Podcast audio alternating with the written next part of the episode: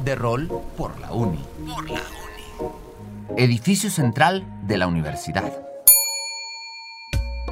La construcción que actualmente alberga al edificio central de la Universidad Autónoma de San Luis Potosí se comenzó a construir en 1623.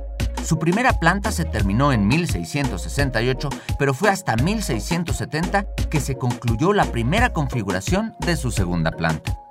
Allí se estableció la comunidad jesuita en el pueblo de San Luis y albergó originalmente al Colegio de la Compañía de Jesús, que funcionó como escuela de primeras letras y la primera institución de educación superior de la ciudad hasta la expulsión de los jesuitas el 25 de julio de 1767.